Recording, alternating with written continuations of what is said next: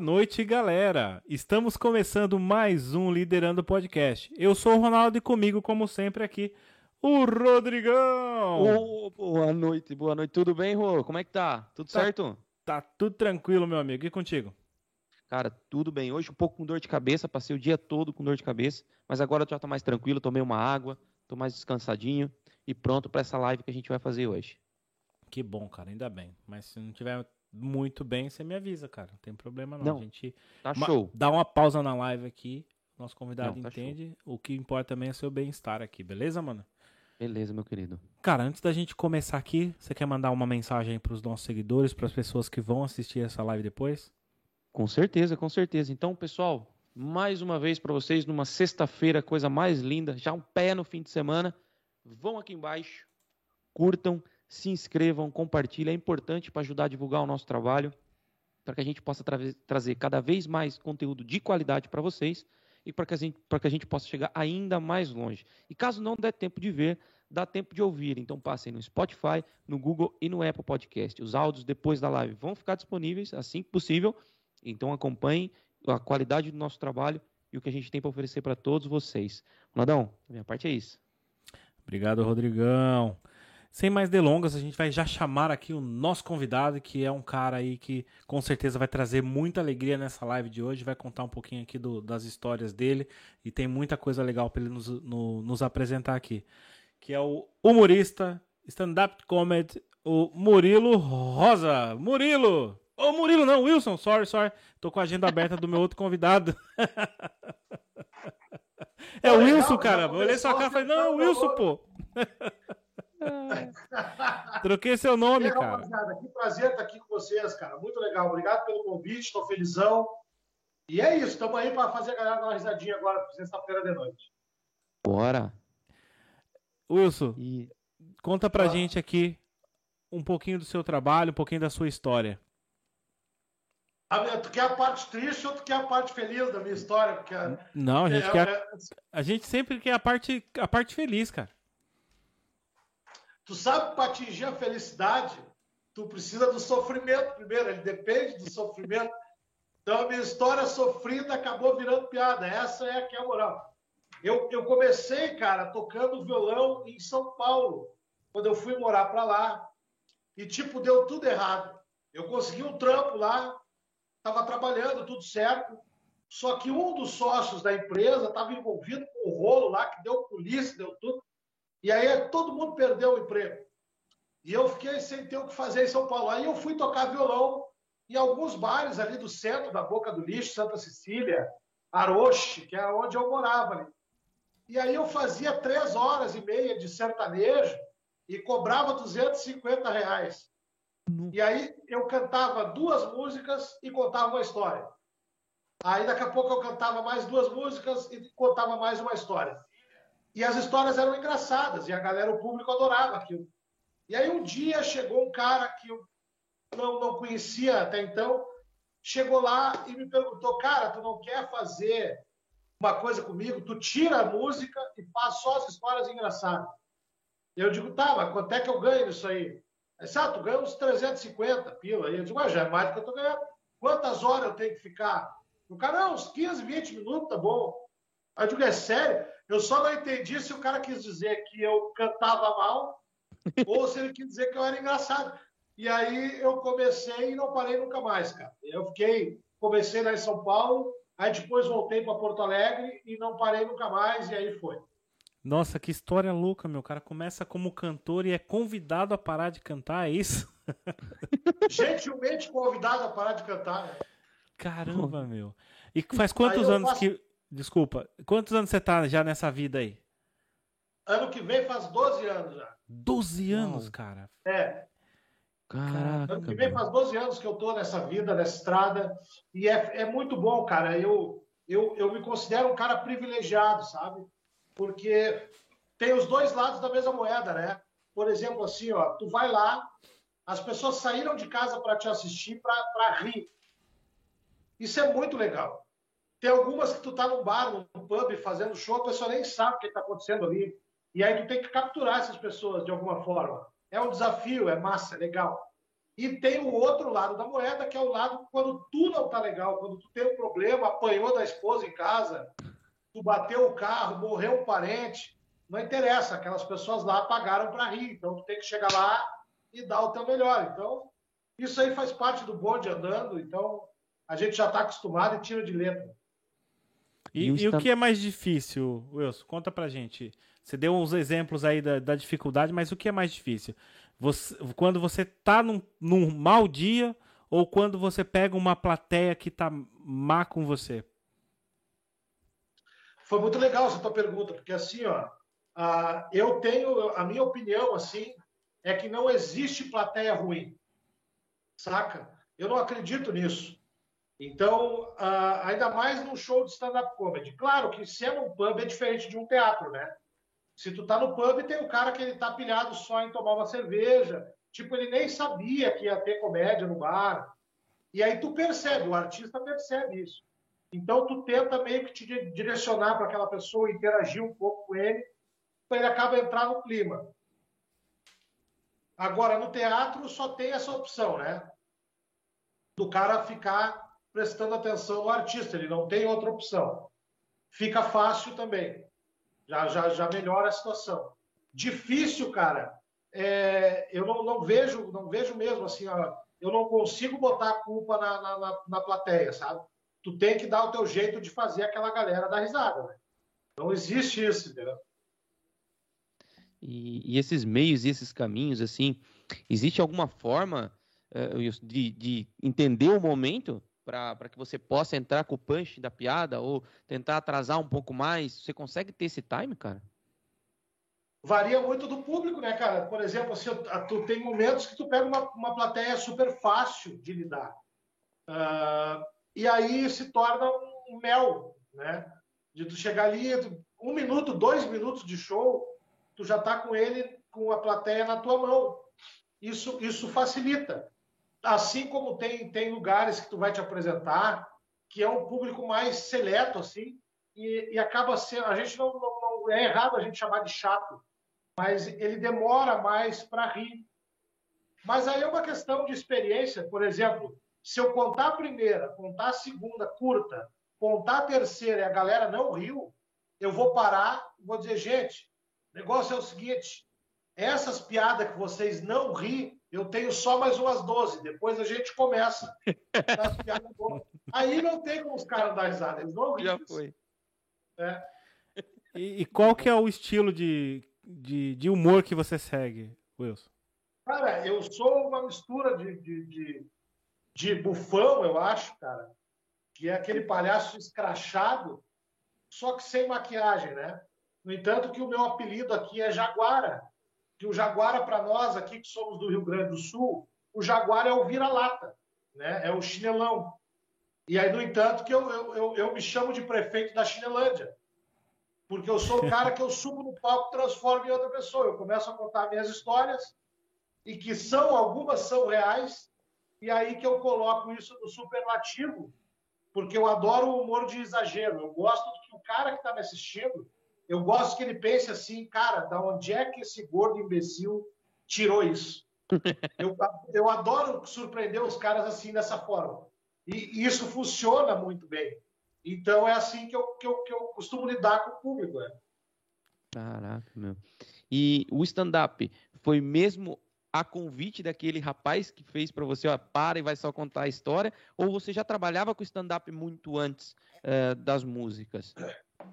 Eu já tinha participado de, de forma amadora de alguns espetáculos, né? Uh, de, de teatro, mas nada muito sério que eu quisesse viver daquilo. E o cara engraçado sempre existiu, né? Porque a, a, a melhor coisa do mundo, a, isso até fica uma dica para quem sofre bullying na vida, é tu não, não, não, não vê de uma maneira uh, ruim que te deixa depreciativo.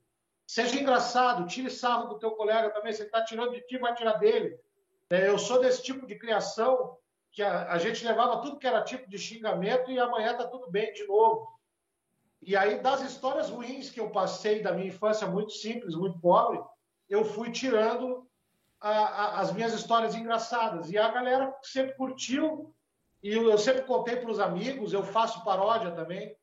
E aí, então, isso me facilitou, pelo fato de tocar violão, fazia paródia. Daqui a pouco eu contava uma historinha engraçada, até em festa de família e tudo mais. E aí sempre ouvia aquela história, cara, tu tem que fazer comédia. Quem sabe tu experimenta, quem sabe tu tenta. E um dia eu tentei. E tô até hoje fazendo essa bosta. Não fiquei rico, né? Mas tô pagando as contas aí. Devo para meia dúzia, mas tô pagando. A maioria eu vou pagando. E a comédia hoje é o seu ganha-pão, vamos dizer assim. É. É o meu ganha-pão. Eu faço. Aqui, como vocês estão vendo, aqui é um estúdio, ó. Então, eu faço show para empresas aqui, que é um, é um show que é sério, porque fala lá da segurança do trabalho, uh, da saúde mental, equilíbrio emocional, sobre drogas, DST. São assuntos seríssimos. Mas eu sempre coloco o humor dentro disso. E por vários motivos, né, cara? Porque assim, ó, o humor já é comprovado isso cientificamente, que ele ajuda a prevenir o estresse, ele ajuda a diminuir a incidência de, de, de, de ataque do coração, sem contar que é, é, é, chega a ser reflexivo, sabe? É, é quase psicológico. Tu, tu, pegar uma pessoa e contar uma história para ela, se essa história for séria tal, e, e difícil, de, uma história difícil, de uma fase difícil, talvez esse cara nem lembre quando for contar para alguém. Agora, se, tu, se for uma piada, esse cara vai fazer um esforço para decorar para contar para alguém depois. Yeah. Então, isso é sensacional. E a, e a, dificuldade do humor, olha só que coisa maluca, cara. Se tu assistir um filme de drama hoje e, e tu chorar, é porque ele é bom, ele é emocionante. Agora, se tu assistir esse filme de novo amanhã, tu vai chorar de novo. Agora, se tu assistir uma comédia hoje e assistir ela de novo amanhã, tu já não vai rir como tu riu ontem. Para ver é. como o humor é mais difícil de tu para tu atingir o objetivo, né? É mais fácil fazer chorar do que fazer rir, né? É verdade, né? Tocar nas emoções é muito mais fácil para você jogar para fora do que continuar sorrindo sempre. E aí, quero te fazer uma pergunta, cara. Como é que é o estudo disso? Porque assim, o humor, ok, há pessoas que nascem com talento, que você olha para ela e já ri, né? E aí a partir dali ela só põe um texto em cima e fica mais engraçado ainda. Mas eu sei que para a maioria dos comediantes existe um estudo, existe você escrever muito, testar piada. Cara, conta um pouco disso pra gente, que eu tenho muita curiosidade sobre isso. Olha, eu acho assim, ó, o primeiro passo do cara que ele pensa em ser um comediante na vida, porque uma coisa é o cara ser engraçado para a família, é engraçado no, tra no trabalho dele, é engraçado na mesa do bar. Esse cara é um engraçadão. Eu dou curso aqui em Porto Alegre e várias vezes eu já vi o cara que é o engraçadão da turma não é não é bom no palco. Chega no palco, acabou o cara. Então, o, o primeiro, a primeira ferramenta é, é que esse cara tem que ser observador. Se ele não é observador, ele tem que aprender a ser observador. A segunda coisa, a leitura. A leitura é, eu acho que é o alicerce de tudo. O terceiro passo, a escrita. Mesmo que seja uma escrita boba e sem intenção e sem interesse, cara. Se tu quer ser um comediante, pega uma folha, duas folhas, três folhas, escreva aleatoriamente coisas que tu viu durante o dia, coisas que tu fez durante o dia, o que que deu certo no teu dia, o que que deu errado. Daqui a pouco vai te surgir na cabeça uma piada. Eu já eu tenho, tenho histórias que eu conto que eu demorei quatro meses para fazer. Caraca. Cinco meses. Caraca. Por quê? Porque eu, eu tinha todo o contexto da história, mas me faltavam pedaços, faltavam migalhas, fragmentos assim. E aí um dia tu tá relaxado, com a cabeça tranquila, e tu vai dormir e aquela coisa vem na tua cabeça, porque é alguma coisinha que tu leu, é alguma coisinha que tu escreveu durante o dia, é alguma coisa que tu viu e, e observou que alguém não prestou atenção, e aí tu fecha aquele quebra-cabeça, e aí tu parte para a parte de, uh, de decorar, de testar, limpar aquilo e depois entregar para o público de fato. Né? Caraca, meu, quanta é. coisa. É, na verdade é, é muito trabalho, trabalho né?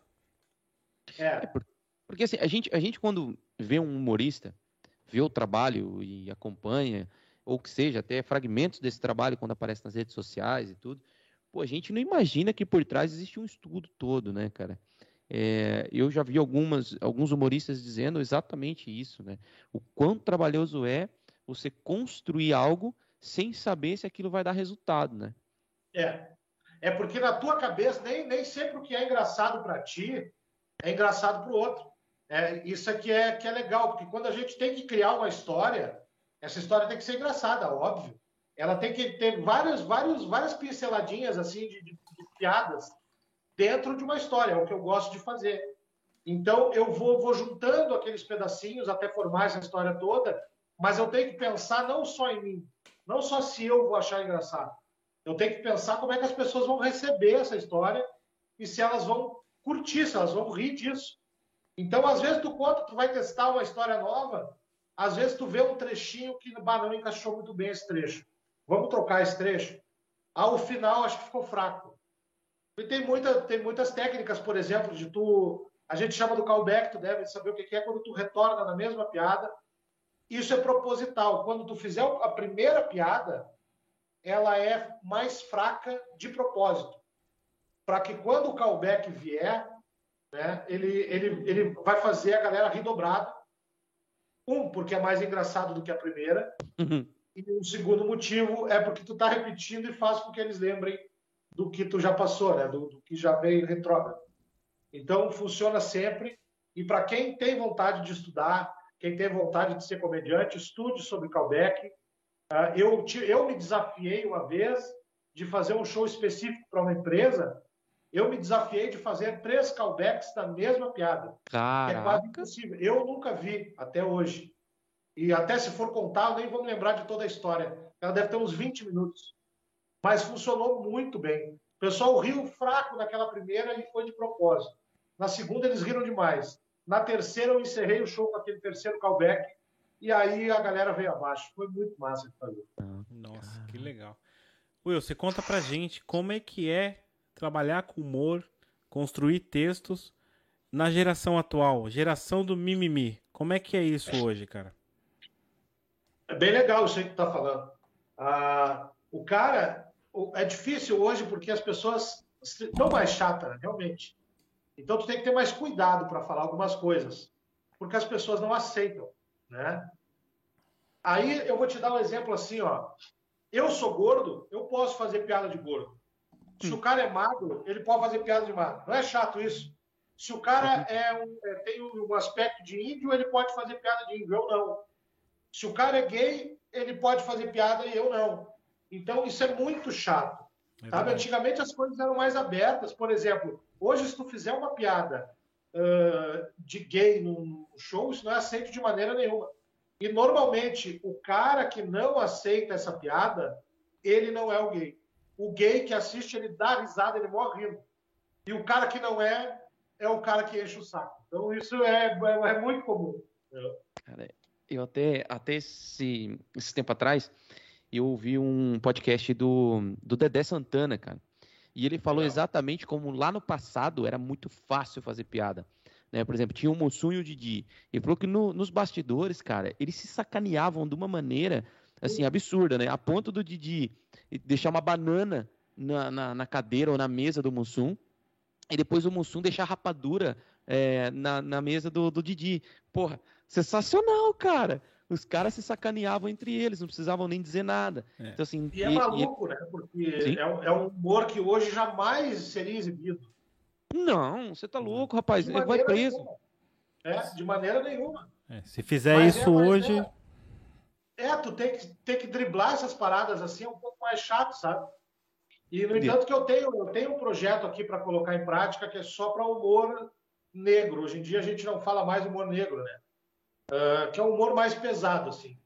E para alguns lugares específicos, e o público vai ter que assinar uma, uma, um documento ali dizendo que ele não pode filmar, dizendo que ele se responsabiliza, né, e que ele sabe o que, que ele está indo assistir.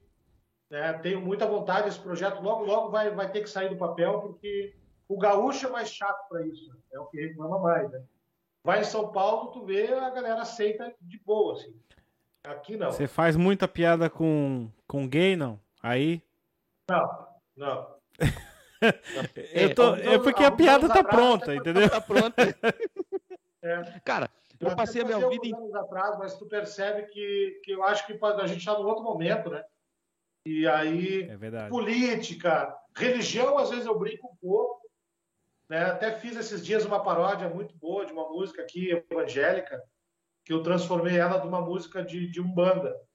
E tinha uma mesa que era de um aniversário evangélico. Foi até por isso que eu fiz a, a música, a paródia. E porque ia ter um aniversário de uma mesa que era a galera que era crente. E eu fiz e eles adoraram, eles entenderam como piada. Mas nem todo mundo pensa assim, né, cara? Então é melhor tu não cutucar, porque para tu não sair correndo, sair com o olho roxo, sair com a cadeirada na cabeça, uma garrafada no olho. Aí é ruim, né? Então vamos deixar quieto. Né? Não é bom arriscar, não, né, meu? Melhor não, né? é melhor não, é verdade. Tá ah. tão bem, né? Cara, é, é. eu imagino que hoje em dia, é, é, como o Rodrigo mencionou aqui, no passado, o Dedé, o Mussum, o Didi, a gente via na própria televisão aquela brincadeira, porque o, o, o Mussum era negro, né, cara? Então tinha brincadeira por ele ser negro, aquelas coisas que se for uh, hoje um programa tentar reprisar ou refazer isso, Morto. o programa acaba na mesma semana, né? Não, não, não vai para frente. Aquela clássica do Didi do Mussum, que eles estão na oficina e o, e o cara pergunta pro Didi, cadê o macaco? Ele está debaixo do carro. E, porra, cara. Aquilo ali, se o cara faz hoje aquilo ali, o cara vai preso. Cara. Vai preso. Vai mesmo. E a gente via disso como se fosse uma coisa mais normal do mundo. Olha que louco, né, cara? Porque a gente tá ficando velho, né, cara? Vai Quer ver uma? Olha só. Eu, quando eu era pequeno, eu sempre fui gordo, né? A vida toda eu fui gordo. Aí eu ficava brabão por causa de umas coisas assim, ó. Tipo, dia do futebol ninguém me escolhia, né? Aí os caras, não, ninguém queria que eu, que eu jogasse. Aí eu tinha um amigo meu que ele não tinha uma perna e era escolhido primeiro que eu para jogar bola, cara. E aquele cara fazia gol, cara. Aí eu ficava lá todo perdido, não servia para nada, né? E aí chegava assim, ó, os caras largavam aqueles bilhetes que era para tu ir no passeio do colégio, né? Aí eu ficava na felicidade, como eu era muito pobre, meu pai não podia me dar o, passeio. Então eu juntava moeda, catava ferro velho, eu fazia o meu, meu corre para poder ir no passeio. E eu ficava ansioso para ir, para chegar o dia. Aí chegava o dia do passeio, o ônibus chegava assim na, na frente do parquinho, eu descia correndo, eu ia direto lá no carrossel. Chegava lá, ô tio, ô tio, tem elefantinho? Eu disse, não tem, deixa um currículo aí, o pessoal vai te chamar. cara, isso aí dói no gordo, cara. Dói, eles não sabem que dói, mas dói. Pô, tem, é, deixa é, o currículo. Deixa um currículo aí. Ai, Os caras vão te chamar. É muita humilhação, né, cara? Filho da. Rapaz! é muito bom. É... Quer ver outro negócio, cara? Eu não sei se vocês moram sozinhos, ou se tem a família morando com você, mas é o seguinte. Família, é. Se o dia que sumir o controle da TV, do DVD, da net em casa, não precisa procurar, mano. Só manda o gordo levantar que vai estar embaixo da bunda do gordo aquele controle, cara. Sabe? É certo que o controle vai estar ali, cara. Como é que pode, né, cara? Eu canso de passar por isso aí em casa. Ô, gordo, levanta que o controle tá aí. Aí é isso. O que, o cara vai dizer, né? Wilson, conta eu vou morrer, gente. cara. Ronaldo, hoje eu vou morrer. Não, eu. É. olha, falando o riso solto aí, assim, frouxo, vai morrer mesmo. Nossa, eu vou morrer. Hoje eu morro. Hoje Wilson, conta pra gente dos, dos artistas de hoje em dia aí, tem uma nova geração de comediantes que tá surgindo aí. Eu gosto muito de, de stand-up, eu vejo muito, eu sou um, um consumidor mesmo. E qual, não da nova leva, talvez dos mais antigos aí, qual que é o comediante que você se inspirou, que você mais admira? Cara, eu, eu gosto muito, amo demais o Jerry Lewis, o Bill Cosby, uh, o Steve Martin, são caras que eu amo, assim, ó, amo na, na, do stand-up, né? Uhum. No entanto que eu tenho todos eles tatuados nos braços, né? Coloca na frente do seu rosto pra gente poder ver na live. Frente do rosto. Aí. Ah, o Jerry Isso, Lewis aí. Não, pra cá, é. pra cá. O Jerry Lewis. Bom, eu tenho todos eles tatuados aqui. O gordo e o magro. Eu curto muito esse. Ah, o gordo e o magro é sensacional. Esse trampo antigão, assim, sabe? Aquela. Hoje o Dave Chappelle, para mim, é o melhor do mundo, sem dúvida. Né? Um cara que tem um estilo de humor de metralhar o, a, a, a plateia, né? Eu gosto de começar o show assim. Eu gosto de me identificar. Eu quero que ele se identifique comigo. Então, a primeira coisa que eu faço é perguntar se tem alguém que é humilde, que é mais pobre como eu, que mora em vila. Tem mais alguém que mora em vila? Ninguém quer se entregar. Os caras não querem dizer, ah, eu sou vileiro, eu moro na vila, aqui eu. Não tem. Aí o cara disse assim, não, então nós vamos descobrir agora se tem. Eu vou fazer uma pesquisa mais a fundo, porque eu estou sentindo um cheiro de perfume ruim, aquele charisma, sabe? Eu estou sentindo aqui, eu sei que tem mais gente. Aí eu começo a falar de onde eu fiquei, onde eu fiquei na minha rua, os passarinhos cantam racionais. os cachorros na rua têm uma lágrima tatuada assim, ó. A minha rua parece um fogão, tem seis bocas. E aí os caras é começam, eles começam a se identificar, né? E Essa assim é a gente vai. Cara, que show, cara. Flutuar assim dentro do humor é algo surreal, né? A gente olha para saber onde é que pode ir, né? Isso Exatamente. é muito legal. É por isso que eu sou é, Wilson, mas eu sou adepto ao não, não há, o, o, humor não tem limite. A partir do momento que você põe limite no humor, você acaba de dar um decreto para qualquer um falar assim, eu não aceito o que ele tá falando. E aí, velho, é um problema. Assim, é, Rodrigo, assim, ó, eu, o primeiro, primeiro passo de tudo isso, eu acho que a gente vai chegar lá no momento que a gente vai poder dizer o que quiser, tá? Até porque tu proibir de falar de qualquer assunto é, é um tipo de censura isso. E eu sou totalmente contra isso, né? Apesar de ter que tomar cuidado com os lugares que tu vai fazer. Agora, uma coisa é importante: o público tem que entender que absolutamente nada do que o comediante fala no palco é a opinião pessoal dele. É uma história, é, é uma piada. Uma construção, né? Então, né? Se, se serviu para ti, se tu achou engraçado, ria. Se não gostou, não te fere um pouco, não ria, vamos para outra piada, entendeu? É isso. Não, exatamente. Mano. Não, a mesma coisa que comprar um CD. Dificilmente tu vai curtir todas as faixas. Vai ter uma música ou outra que tu não vai gostar. E não é por isso que o artista vai, vai começar a ser ruim. Né? Não tem nada a ver, né? Não, não, de é fato. É quase não. uma dissonância cognitiva tu pensar uma bobagem dessa. Né? A hora o Ronaldo vai voltar e eu vou contar a história que eu fui assaltado por um anão aqui em Porto eu, Eu tô aqui, só desliguei a câmera que você me vê. Se você quiser me ver, é só você olhar pra live. ah, como tu tá bonito. Inclusive, eu não tinha reparado, viu? Bate, é. se desfiar dá um pastel, né, Rodrigo? Olha aí. Não, vocês acreditam que no, no, final dos anos 90 a gente tinha aqueles tijolão que era celular, a gente usava na cintura. E aí eu morava numa peça e eu tinha um filho pequeno, cara, casado. E aí o que que aconteceu? Tava um verão desgraçado e eu não tinha ventilador, cara. Aí eu tô indo pro centro da cidade de Porto Alegre, cheguei lá, botei com o meu celular na cintura e aí tô indo comprar o meu ventilador, né? Com dinheirinho contado para comprar. Daqui a pouco eu senti uma coisa nas minhas costas aqui e o cara falou assim, ó, passa o celular, é um assalto. Aí eu levantei as mãos, sabe? Levantei as mãos e o cara, baixa as mãos, gordo desgraçado. Aí eu baixei as mãos, é um assalto, me passa o celular. Aí eu tirei o celular da cintura, fiz um movimento, aquele gesto para passar para trás aqui. Aí o cara pegou meu celular e eu vi aquele vulto correndo. Aí eu olhei para trás e eu vi que era um anão. Parecia um pinguizinho correndo assim. Aí chegou no cordãozinho da calçada, ele deu um pulinho para subir, que eles não conseguem subir, ele deu um pulinho para subir, assim, Aí eu dei uma olhada assim, e assim, ó. Ah, não. Parou, vou aceitar, né? Não vou aceitar. Aí eu fui ali, eu dei um rapa naquele anão, cara. Ele deu umas quatro cambalhotas assim, caiu no chão. Parecia que esse pogobol dos anos 90. Quem é dessa época aí vai ter referência. Aí eu fiquei pensando comigo, o que, que eu faço agora? Será que eu chamo a brigada militar, a polícia? Eles vão botar ele numa gaiola, vão botar dentro do porta-luva, não sei o que vão fazer com esse anão, cara. Aí eu digo, bah, só juntei meu telefone que caiu assim, quebrava o piso e não quebrava o telefone naquela época. Aí eu olhei para ele assim, ó, chinelo. Botei meu celular na cintura e fui lá. Comprei o meu ventilador. Só que eu tinha que voltar para casa, né? E eu tinha que fazer o mesmo caminho.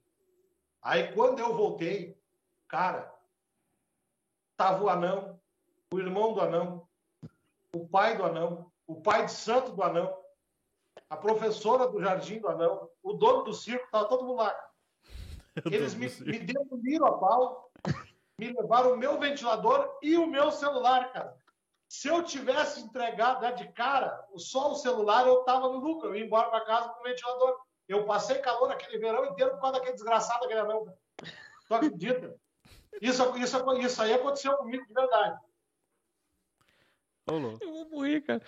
Eu vou morrer. Ai, ai, ai. Olha, nem E o irmão nada. do anão era anão? O irmão do anão não era, não, não. O irmão do anão era gigante. Uma, uma raquete nas mãos. E eu tô indo esses dias visitar minha tia. Aí é que entra o detalhe do cara ser observador, né? Uhum. Eu tô indo visitar minha tia, e aí, para eu pegar a condução para voltar para casa, tem uma ladeira imensa, assim. É bem grande. E aí eu tô descendo aquela ladeira e eu vi, eu tenho 145 quilos, para vocês terem uma ideia. Eu sou gordo pra caramba. Aí eu vi um gordo, mais gordo do que eu, correndo ladeira acima, com uma mochila preta nas costas. Aí eu fiquei pensando comigo assim, ó, alguma coisa está acontecendo. Ou acabou, tá, acabou, os ET invadiram, estourou a terceira guerra, mataram o presidente, porque o gordo não corre por qualquer bobagem. Tem que ter um motivo para o gordo correr. Aí eu fiquei pensando, para aquela mochila, o que, que será que? Aí não deu 10 segundos, cara. Eu vi uma coisa que aí eu fiquei chocado. Tinha dois gordos, mais gordos do que ele, correndo atrás dele. E os, e os gordos gritando assim, ó, pega ladrão, pega ladrão. Aí eu tive certeza, tem um Big Mac dentro daquela mochila, com a Coca-Cola. Aí eu, eu não sabia se eu ligava para a ambulância ou se eu ligava para a polícia, que aquele gordo ia morrer de infarto e não ia comer o Big Mac dele. Eu fiquei com a pena, cara. Eu pensei até em ir atrás para ver se sobrava para mim. Mas morri de pena, de verdade. Isso aí. Ai, meu Deus do céu, cara. Wilson, deixa eu pedir pra você ficar um pouquinho mais pra sua direita pra você ficar bem enquadrado. aí. Você tá muito perto da câmera. Boa. Ai, meu Deus, cara. Meu Deus do céu. Essa do anão, essa do anão fez lembrar uma, uma vez aqui, mas fica quieto. Eu- Do anão. Na época da escravatura, anão era troco, né? Vá, que maldade. Não Eu pode. queria, eu, eu queria contar uma aí, piada de humor negro, mas não dá. Os caras vão me metralhar depois aqui. Eu- Tá à vontade, Eu- você pode falar o que você quiser aqui, meu. Exatamente. É, depois eu resolvo aqui as, as encrencas. Eu É só tenho piada, eu cara, é só piada. boas. Eu tenho três histórias muito boas. Eu queria que vocês escolhessem uma.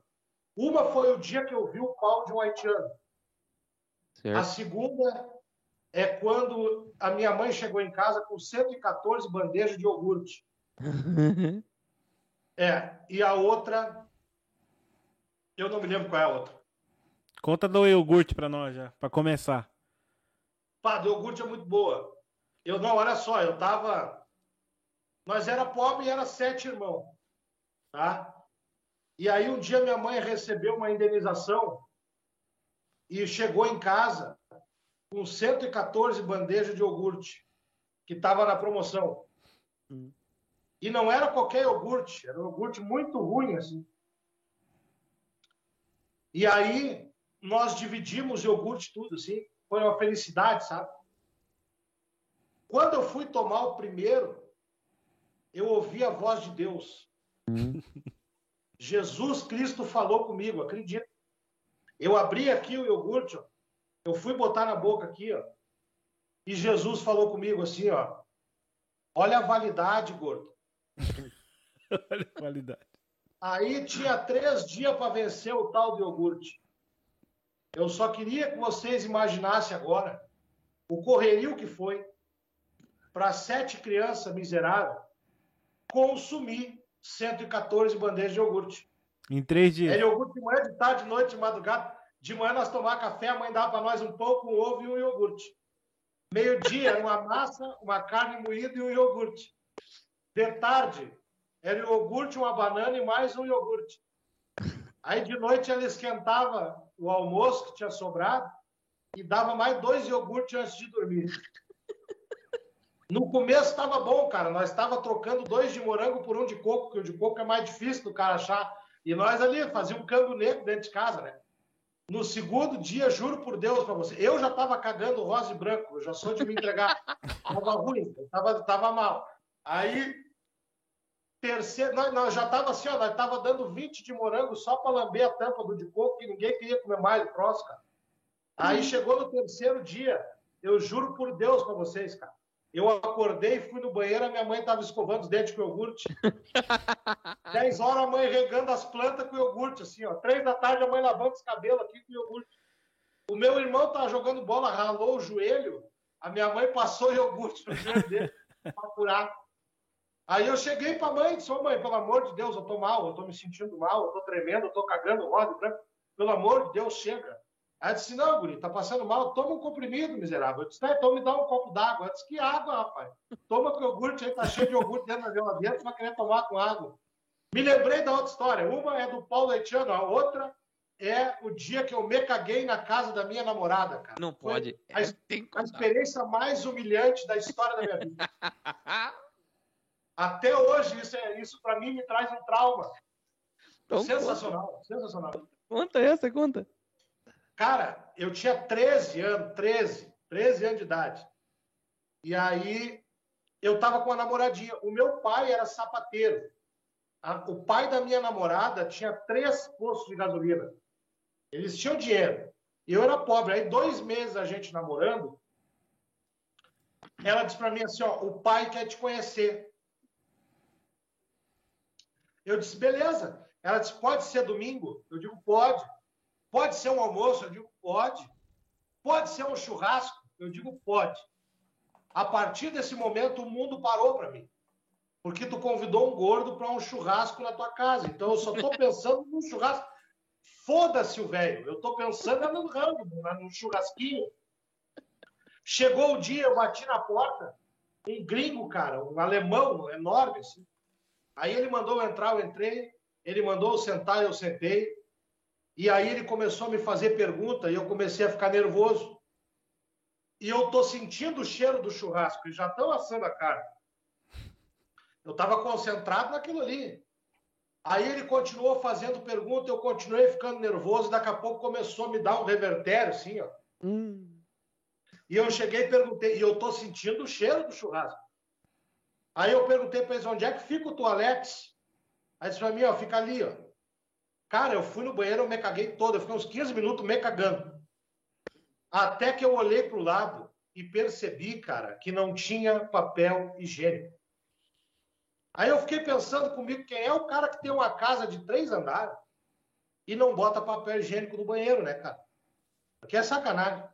E eu tô lá sentindo o cheiro do churrasco. Aí eu pensei comigo, vou me limpar com a toalha. Mas era muito caro, eu ia trabalhar um ano para pagar aquela toalha. Aí eu tive até o olho e ficar com a meia. Ah, cueca, eles vão saber que fui eu. Aí eu tive a ideia mais genial da história da minha vida, que foi de lavar a minha bunda na pia. Meu Deus. Aí eu liguei a torneira, eu sentei na pia, a pia quebrou, eu bati a cabeça e eu desmaiei. Aí eu não sei quanto tempo passou, cara. Eu não sei. Eu tava deitado no chão, o velho dando uns tapas na minha cara aqui, eu, eu tô cagado.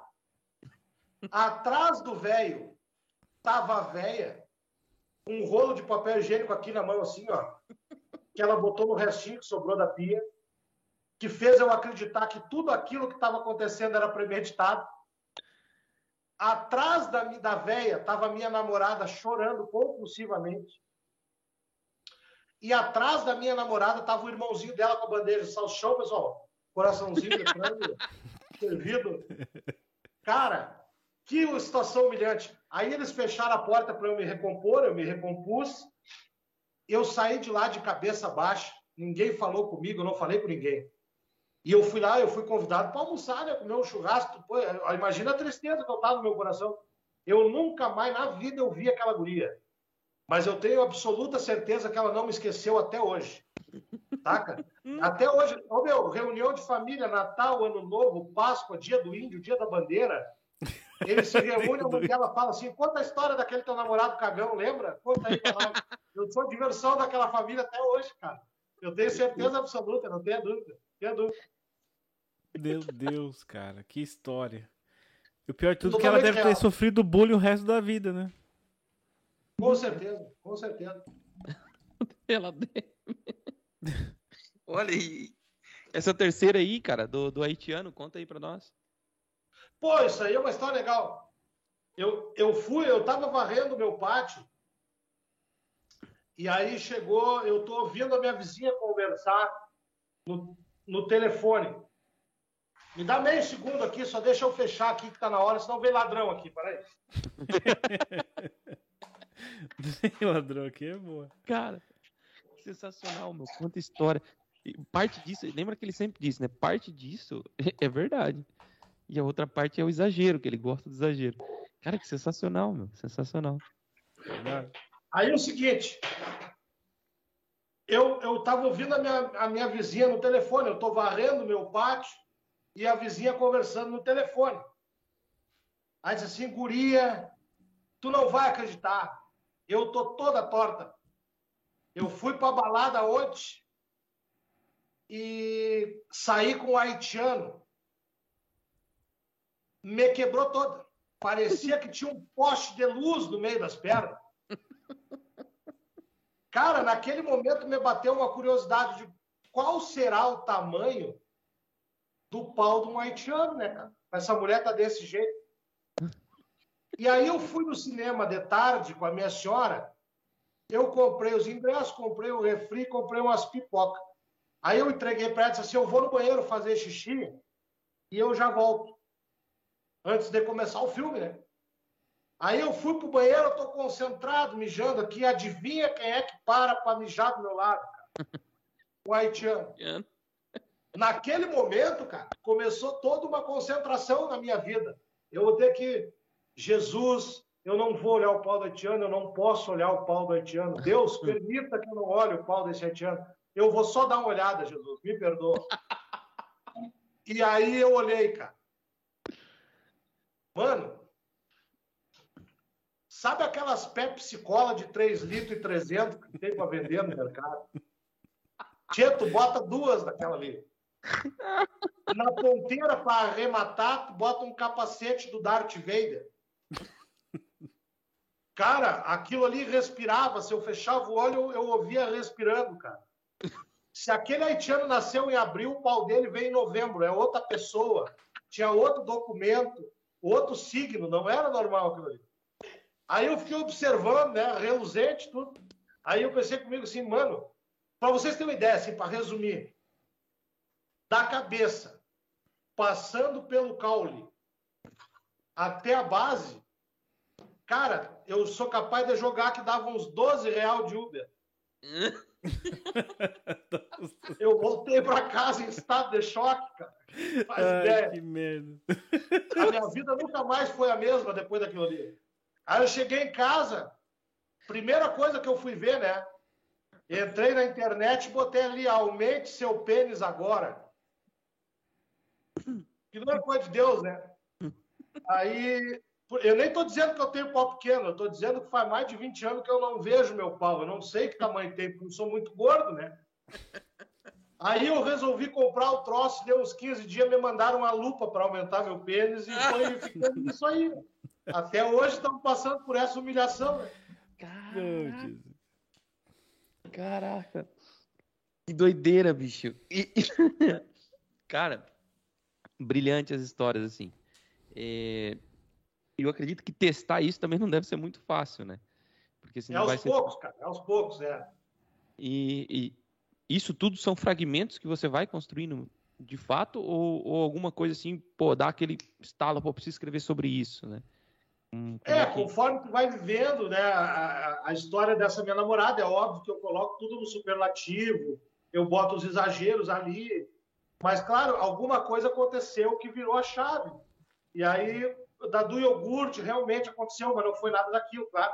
E aí tu vai botando aquela história, vai criando, e tu, como- quando tu começa a sentir a segurança do texto, que ele está colado em ti já, outra pessoa não conseguiria contar da mesma maneira que eu conto mas ah, tu vai agregando, tu vai vendo tu vai melhorando cada vez mais até chegar num denominador comum que é, é, o, é o automático assim. Chegou na plateia, tu, tu sabe o momento de entregar, né? Conforme a piada, tu sabe ah, esse é o momento de jogar essa piada, porque eles vão embarcar na hora, entendeu? Não, muito bom, muito bom. E você se lembra, do, do primeiro Open Mic, assim? Você se lembra da, dessa primeira trajetória que você teve, daqueles 5 minutos, depois 15 minutos? Você já deve estar tá aí com o corpo um solo já, quase, né? Conta pra gente como é que foi essa experiência, assim, daquele primeiro contato. O primeiro foi quando me tiraram do bar, aí já me deram 15 minutos de arrancada. Caraca. Eu até, até fiquei nervosão pra caramba, e olha como são as coisas, né? o que, que aconteceu naquele dia? Eu tinha um bar de um amigo meu, amicíssimo, que era baiano, e eu sempre passava lá, tomava uma cerveja todo dia lá. E aí, quando esse cara me procurou, eles me ofereceram sete minutos. Há, há 10, 11 anos atrás, isso era comum, não era só cinco, era sete minutos. E aí eu tava felizão, porque eu ia ganhar um cachezinho para fazer sete minutos ali, né, num teatro pequeno. E aí, eu conversando com esse meu amigo baiano, ele disse o seguinte: se eles te pediram sete, prepare 14. E aí eu fiquei com aquilo na cabeça, ué, mas por quê? Não, porque tu tem que estar sempre preparado. Tu não sabe se, e se lotar, e se tu tiver que fazer de novo, tu vai contar a mesma história. Ou se tiver muita gente, os caras gostaram e vai te pedir para voltar mais uma palhinha. Então prepara o dobro do tempo que tu vai, tu vai te dar bem. E foi dito e feito. Naquele dia faltaram dois comediantes oh. e os caras me pediram para esticar o meu set. Se eu não tivesse preparado 14 minutos, que acabou dando 15 minutos e um pouquinho, eu estava fodido. Né? Eu tinha me dado mal. E aí, na segunda vez que eu me apresentei, também foram 15 minutos. Aí depois começou a me dar, começou aquela parada de 5 minutos, 7, 5, 7. E aí é muito curto. Aí é metralhar os caras, é piadinha curta e sentar o dedo, né? até o dia que eu resolvi voltar a Porto Alegre. E aí eu resolvi sentar e escrever um espetáculo inteiro para seis pessoas e deu muito certo.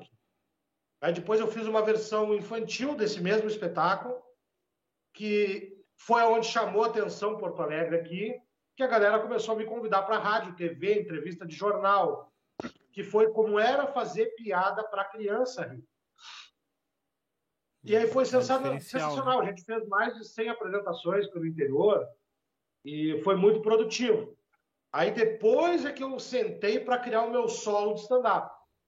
Aí, aí tem as paródias, tem, eu faço lá seus 50 minutos de, de stand-up comedy e mais uma meia hora de, de, de paródia, né? E a, agora já estou escrevendo o meu segundo solo devagarinho, né? Já devo estar na metade, mais ou menos e pretendo lançar ele, acho que no ano que vem, talvez, se tudo melhorar, a pandemia e tudo mais. Boa, boa. Então, já aproveitando esse gancho que você deu aí, é, que é uma curiosidade que eu tenho, a gente sabe que criança ela é, ela é muito, ela é mais riso solto do que é, é. do que um adulto. Porém, para você pegar o ponto do riso da criança deve ser uma coisa doida. Como é que é isso? Então conta, conta pra gente essa experiência de fazer uma criança rir. A nossa turma de teatro na época, a gente visitava muita, muita casa de crianças órfãos ou crianças deficientes físicas e a gente fazia apresentações para eles. Isso por, por vontade própria, assim, não tinha um intuito nenhum. Né? A gente estava ensaiando o espetáculo adulto e, e visitava as crianças lá. Isso era rotineiro para a gente. Então, teve alguns momentos assim, que tu via que algumas coisas que tu contava, as crianças riam muito. E aí tu começa a perceber que aquele lúdico que elas têm também pode ser engraçado, né? Aí o que que eu, o que que eu pensei? Eu resolvi desconstruir toda essa história lúdica da, da criança ali, do, dos personagens uh, dessas histórias. Então, por exemplo, no espetáculo, o lobo mal não era mal o lobo mau, a sociedade exigia que ele fosse mau. Então ele tinha um manual no bolso, que toda treta que ele tinha que resolver, ele abriu o manual para ver se ele deveria ser mau ou não naquele momento. A Chapeuzinho Vermelho, a Chapeuzinho Vermelho era uma, uma baita tramposa, picareta. Ela trocava lá laranja por aipim, trocava uh, fruta por verdura, trocava uma coisa por outra, sempre querendo levar vantagem em cima de todo mundo. A princesa da, da história era super feia. O príncipe era um covarde, né? E, e eu fiz o personagem que a Bela Adormecida era um homem que interpretava. E, e um homem de barba. Isso foi proposital para que as crianças, da, da forma lúdica delas, entendessem que existe uma diversidade que não está ali escancarada, mas que ela compreende. Ela sabia que aquela Bela Adormecida era um vilão disfarçado, mas em nenhum momento eu fui criticado aqui. Foi pelo contrário, foi muito bem, bem, bem aceito pela galera daqui em saber que a gente estava falando um pouquinho disso, mas de, sem perder o lado lúdico, né? E a história foi muito boa. Eles ajudavam aí a, o vilão, que era a Bela Adormecida, se escondia no meio deles. Era uma, a gente demorava mais de duas horas e meia para sair do teatro, porque as crianças não queriam largar os personagens. Então as Nossa, escolas aqui em Porto Alegre foram aos milhares assim assistir e foi muito gostoso. Eu não participei da peça, mas eu escrevi e dirigi. Então essa peça deve voltar daqui uns dois anos mais ou menos. Acredito que a gente volte com esse espetáculo porque foi foi cansativo, mas foi muito, muito, muito. O aprendizado foi imenso de, de ter feito e ter, ter tido essa esse insight assim que, que da gente fazer aquela obra ali. Show, cara. Que show, muito interessante, muito interessante é, saber. É, e diferente também, né? Bem diferente a, é. roupagem que vocês deram. É uma parada que ninguém pensou, ninguém tinha pensado, né? E como é que é que uma, uma criança vai, vai entender uma piada? De que forma, né? Então, tu tem que fazer com que ela embarque dentro daquela história para compreender que a, que a Chapeuzinho Vermelho quer enrolar as outras pessoas, né? Quer levar vantagem em cima daquilo. E aí tu vai botando umas piadas bobas, mas que para eles faz total sentido, né? Então isso funciona, eles embarcam total assim. A criança se entrega mesmo. Pra qualquer coisa, a criança ela ela tá ela tá ali, né? Pode ser um Ela é muito uh, sincera. Né? Um, uh, já dá risada. Meu filho teve uma crise de riso porque ele me apanhou num susto, ele realmente me deu um susto. Ele, ah, eu puta susto assim, e ele esquece, eu perdi meu filho durante 5 ou 10 minutos, assim, que ele escancarou aí, porque ele assustou o pai. Então, é uma coisinha é, mínima. Uma bobagem. É. O menino... Que pra eles é muito engraçado. é verdade. E, e, é. e, viu, se você tem, assim, nesse... Depois dessa trajetória, e agora, já recentemente, você tem algum momento, assim, que você passou apertado no palco, que você falou assim, porra, isso não tá... Não é certo, não era para ter acontecido isso. Ou uma censura, ou Alguém que foi reativo com você naquele momento? Algo assim que já. você jamais esperou que acontecesse? Já, já. Eu, duas oportunidades, teve um casal que levantou, uh, me reclamou de uma piada que não gostou. E era um casal que eu tinha reparado que estava rindo bastante do show até aquele momento. Aí, daquele momento em diante, eles fecharam a cara, levantaram, né, expressaram a opinião deles e saíram. Nossa. E um outro caso foi uma mulher que também não gostou de uma piada, né? E só levantou e foi embora. Eu, eu sou super aberto para isso. Então, se o cara não gostou, beleza, mas tem que respeitar o artista que está ali. Então, tem, tem uma preparação, tem um estudo, não é um imbecil que resolveu subir no palco para fazer um, uma apresentação. Então, eu, no lugar deles, o que, que eu faria? Eu esperaria terminar o show, e eu iria lá falar com comediantes. Olha, eu não gostei daquela história. Quem sabe tu pensa melhor. Quem sabe você tira essa piada, sei lá. Apesar de detestar isso, é a melhor coisa que ele poderia fazer, respeitar o artista. Porque para todo o show, né? Cara, vira um, vira um acontecimento dentro do show. Né? Um casal parar, te xingar e ir embora. Então aí tu tem que levar na brincadeira, tu entendeu? E o comediante também no palco ele não pode perder para ninguém no público, né? Tem que responder à altura.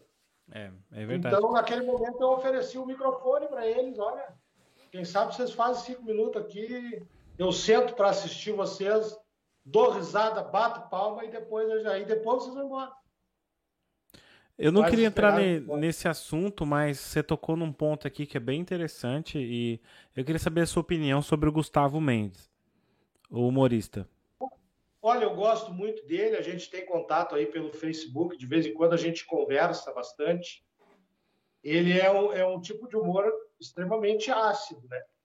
O Gustavo ele tem isso na essência dele e é desde sempre, né? Uh, ele está agora com os setzinhos que ele está fazendo no, no, no Instagram, que é contando anedota, que eu acho muito, muito, muito legal. Porque anedota já não se conta mais, né? Não. A gente não vê mais aquelas piadocas de salão. Hum. Ari Toledo, Porque né? Já não se vê mais. Se te contar uma piada, ela vai contar uma piada que ela ouviu de um stand-up. Olha como é que são as coisas, como, como muda. E a galera mais jovem, cara, 20 anos, 22 anos, essa galera não sabe o que é anedota de salão. Não. Então o Gustavo, o Gustavo tá fazendo isso, eu tô achando muito massa. Eu acho que a parada dele ter se assumido gay foi uma libertação para ele, né? Foi muito importante para ele aquilo e porque mudou até o aspecto do comediante. Se você parar para pensar, ele como comediante ele ele, ele melhorou 200%. Né? É, ele já como, era muito engraçado ele... com o papel que ele fazia da Dilma, né? Aquilo ali foi o que demais, projetou demais. a carreira dele. Né? Isso. Ele é muito bom, né? É, é, eu perguntei aqui porque você falou do no meio de, meio de um protesto, né, de pessoas no meio do show levanta e sai. Eu lembrei do Gustavo Mendes devido àquele fato que aconteceu no show em que várias pessoas a favor do governo, ele começou a falar mal do governo, ou falar mal do presidente, e as pessoas se ofenderam, muitas pessoas se ofenderam. E é. eu ia perguntar para você a sua opinião sobre isso, nesse sentido. Eu acho, primeiro, já de arrancada, isso é uma falta de respeito tão grande, né? Porque é como eu digo, ali no palco é o artista, não é a pessoa física. Então, uh, eu acho que a gente chegou tão, tão, tão no exagero uh, do politicamente correto que o cara acha que a, a opinião dele, que ele botou um imbecil lá na presidência, e para ele aquilo é a maior verdade do mundo. Só que o discernimento é tu separar isso, cara. Quer dizer, então, que se tu for para um bar, para um aniversário, para uma festa de criança e tiver alguém que é, é, contra o governo, tu vai fazer um barraco naquele evento Tem que saber e, e vai acabar com a festa. O cara, é, é aquela, aquele pessoal resolveu acabar com um espetáculo de um artista que tem a grandeza do Gustavo Mendes em prol da, da política, em prol de defender um Mas você não acha que o Gustavo errou também? Em um, em um certo ponto? Pelo menos eu acho que essa é a view que eu tenho. Porque eu acho, eu ele se sim. exaltou, no meio do, da discussão, ele se exaltou e ele falou para as pessoas: vão embora, eu devolvo o dinheiro, vou devolver o dinheiro do ingresso, saem daqui. Você não acha que ele, ele poderia ter abordado de uma outra forma? Eu acho que sim. Eu já começo dizendo que eu não devolveria o preço do ingresso. Mas eu também seguinte, não. Eu o, também não. É, o cara, o cara assim, ó, o cara que foi comprar o ingresso naquele momento que o cara comprou o ingresso, Sabia seja ele bolsonarista, seja, seja ele esquerdista, mortadela, sei lá o que, que ele quer chamar, se, se auto-intitular né, do, do, do, centro, de centro-direita, sei lá. Esse cara, quando ele comprou o ingresso para ir assistir, ele já sabia que o Gustavo Mendes é provocativo, ele sabia que o Gustavo faz, fazia Dilma, ele faz, sabia que o Gustavo Mendes é amigo uh, tanto do Lula quanto da Dilma, ele sabia que, que o cara é esquerdista, ele sabia de tudo isso. E aí o cara, mesmo assim, compra o ingresso para chegar lá e fazer o barraco que eles fizeram. Então, eu acho que é desnecessário, foi, acho que meio que até para aparecer um pouquinho. É claro que o Gustavo se exaltou, gritando, xingando, ofendendo, é uma coisa que eu não faria. Certo. Eu acho que eu sigo o meu espetáculo, espero aquela galera sair, né? Eu não vou obrigar alguém a continuar me ouvindo enquanto ele está levantando para ir embora. Né? A partir do momento que ele saiu, a gente reinicia o show e é isso, entendeu? É se aí o problema se ele quer devolver o ingresso, coisa para isso é bobagem. Aí ele resolve lá na bilheteria, lá, quer devolver, devolve, não tem problema. Eu acho que faz parte, né? Ele se exaltou, lógico, ele deve ter ficado nervoso. Sim. A, e, e irritado porque ele é totalmente contra o Bolsonaro, né? uh, dessa forma política. Mas ele deve ter ficado um pouco nervoso naquele momento por não ter, talvez, faltou o timing ali do, do humorista de ter o que responder na hora certa pro cara. Talvez isso tenha deixado ele nervoso e levou ele a xingar também, né? Sim. Eu acho que é. É, eu tenho que respeitar a opinião de cada um. Se gosta do governo, não gosta. Se gosta do presidente, não gosta. Mas eu, na minha opinião, acho só que. A, o, o, a pessoa que foi ver o show não deveria ter feito. O, se ofendido da forma que se ofendeu, porque é um, um show de humor, é piada. Eu acho que você tem que saber dividir o, quando a pessoa está falando uma piada, está fazendo uma piada, brincando, ou realmente está ali fazendo uma militância. Isso tem que saber dividir. E do lado do Gustavo, é. eu acho que ele também tem que pensar, deveria ter pensado, pô, eu tô aqui para entreter as pessoas, para trazer o humor, eu não posso ficar pilhado com isso. Não posso responder na mesma altura. As pessoas estão é. sendo idiotas aqui comigo. Eu não posso ser um idiota com as pessoas. viu, Ronaldo? Acho muito legal o que tu falou, cara. Porque assim, ó, talvez uh, eu não estava lá no show, né, para saber exatamente o que, que aconteceu, mas talvez houve militância dos dois lados. Claro. E a militância ela gera conflito. Sim. Tu entendeu? Natural. Então talvez se, se, se de alguma forma ele ele ficasse calado, seria a melhor resposta que ele poderia Exato. dar. Eu acho que é, Porque, assim, ó, naquele momento ele não precisava responder para as pessoas que xingaram e estavam indo embora. Ele, ele deveria responder para as pessoas que estavam ali e que permaneceram ali. É, eu acho que a resposta Sabe? ideal seria: vocês não gostaram da piada? A porta tá ali, pode ir embora. Vamos continuar com o show para quem gostou. É isso. Acabou. É isso. Agora ele xingou mesmo, tem vídeos aí. É, é, claro, a gente só viu algumas partes de vídeo, não sabe, não estávamos lá, não sabemos o que aconteceu. Mas ele xingou, ele falou: Olha, você quer ir embora? Vai que eu te dou, devolvo o seu dinheiro, pode ir embora, sai daqui, babá, e xingou. Pá, eu acho que igual você falou, eu não, devo, eu não devolveria o dinheiro de forma alguma. Você já está aqui há uma hora assistindo, você já assistiu uma hora de show, 30 minutos, não vai ganhar nada de volta. É, outra coisa, tu quer ver, ó, ele ele tava ah, gerou todo esse conflito porque foi, é como eu, eu repito, são duas militâncias, né? E aí entraram em conflito naquele momento ali. Eu, uh, eu jamais, eu, eu não gosto de falar de política, sabe? Eu, eu detesto o Bolsonaro, cara, de verdade. Uh, quero mais é que suma do mapa, seja preso, sei lá, qualquer coisa. Mas assim, ó, eu jamais subiria no palco para militar, nem para falar mal dele e também para não defender o meu candidato de esquerda, sei lá, né? porque isso certamente vai gerar conflito. Mas eu, eu sou capaz de apostar piamente, cara. 90% foi do, do nervoso que ele deve ter ficado. Com certeza. Porque tu sai fora de um roteiro todo. Quem já assistiu o Gustavo sabe que ele é, é, é, ele é, um, é um furacão no palco, né? Ele é muito bom no palco. Então, e aquele roteiro dele tá todo na cabeça. Dali a pouco, esse cara se perdeu de alguma maneira devido àquilo que aconteceu. Ele não sabia o que responder naquele momento, como agir, e aí resolveu soltar o, a, o monstro interior que, que existe nele. e aí é isso. Ele, ele, como pessoa, é um doce de pessoa. Ele não é agressivo com as pessoas. Então, quem conhece ele sabe que ele não é assim, né?